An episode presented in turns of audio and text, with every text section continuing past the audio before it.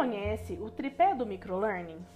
Essa estratégia de aprendizagem consiste em compartilhar o conteúdo com o seu aluno através de pílulas do conhecimento.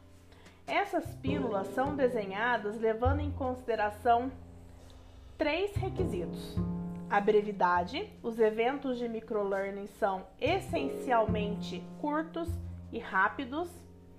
A granularidade, devido à brevidade, o microlearning sempre concentra-se em apenas um tópico, um conceito, um único objetivo.